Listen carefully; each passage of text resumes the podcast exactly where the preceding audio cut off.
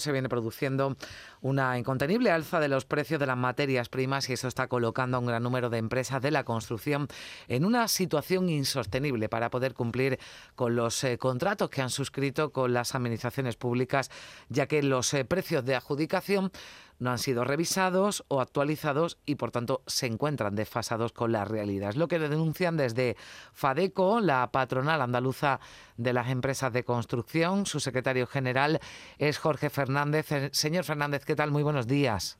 Hola, ¿qué tal? Buenos días. Bueno, para entender lo que ocurre es que se realizan unos contratos, unas adjudicaciones en su momento, contemplando los costes de ese momento, pero lo estamos viendo, ha habido una subida de prácticamente todas las materias eh, primas y ustedes dicen que incluso hay quienes están abandonando proyectos. Sí, efectivamente así es. La explicación del problema la venimos dando ya, como perfectamente habéis comentado, desde hace meses.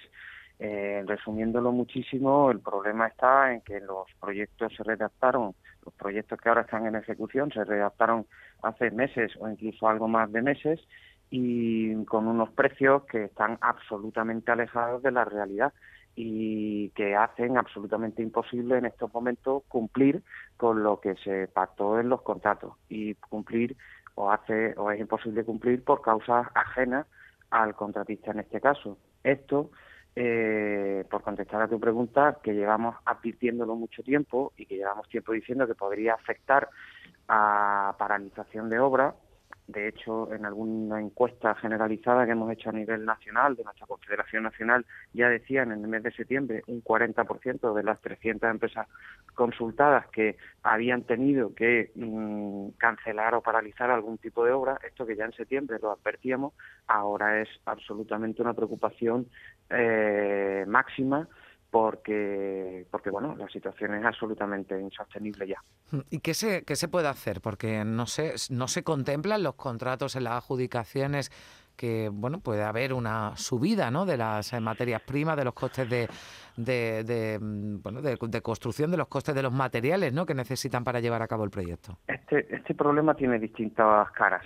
Eh, el problema del coste material, cuando se está trabajando en la licitación de una obra concreta, todavía hay margen para revisar los, los proyectos, aunque ya esté lanzada la licitación, si no está la obra adjudicada y el contrato firmado, la normativa actual mm, de nuestro país en materia de contratación pública permite revisión de, de, precios. El problema está en cuando ya se ha firmado el contrato y se está ejecutando la obra en donde la ley como no puede ser de otra manera, es absolutamente garantista de eh, la utilización de cláusulas de revisión de precios.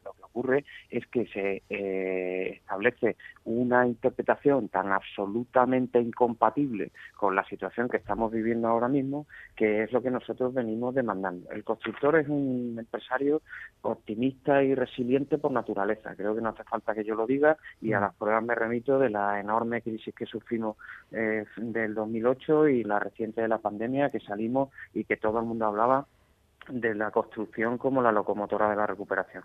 Lo que ocurre es que mm, nosotros sí creemos, eh, tú me preguntas qué se puede hacer mm. y evidentemente aquí no se trata de dar un discurso jurídico sobre qué artículo de la ley de contratos permitiría dar cobertura legal a una sensibilidad de las administraciones, pero existe y de hecho en otras comunidades autónomas ya lo estamos conociendo y lo que venimos pidiendo es modificaciones contractuales por causas sobrevenidas e imprevisibles para el contratista que se conviertan en compensaciones económicas a esto en base al sobrecoste que están que mm. están sufriendo. y entiendo además que esto, nos lo explicaba usted, las consecuencias que tiene para muchas empresas que prefieren enfrentarse a las penalizaciones y no terminar el proyecto que acabar con, con, él, ¿no? Y, asumir todos esos costes eh, que le pueden llevar a, la, a, la, ruina. Pero estamos hablando también de las consecuencias para los ciudadanos porque eh, podríamos, eh, estamos hablando de obras, mm, bueno, que mm, obras importantes, ¿no? Que afectan, por ejemplo, y así lo comunicaban ustedes al ámbito sanitario. Claro, efectivamente. Aquí, eh, y hoy precisamente que vamos a conocer datos de empleo mm. que parece que nos dicen que van a ser muy buenos, en construcción concretamente la tendencia, eh, si miramos año y medio, dos años, incluso más atrás, la, la, la, la curva de la media de crecimiento de empleo en el sector es absolutamente favorable. Pero nosotros nos preguntamos hasta cuándo el impacto en las empresas constructoras, me decías que eh, nosotros incluso en, la última declaración que hemos hecho hablamos de la, del impacto en la economía o financiero que tiene para las empresas, las constructoras, eh, los márgenes con los que se mueven en el mercado son los que son. Y en un contexto inflacionista incluso del 5,6%, por no hablar de que hay materiales que están subiendo por encima de los dos dígitos, esto es absolutamente insostenible.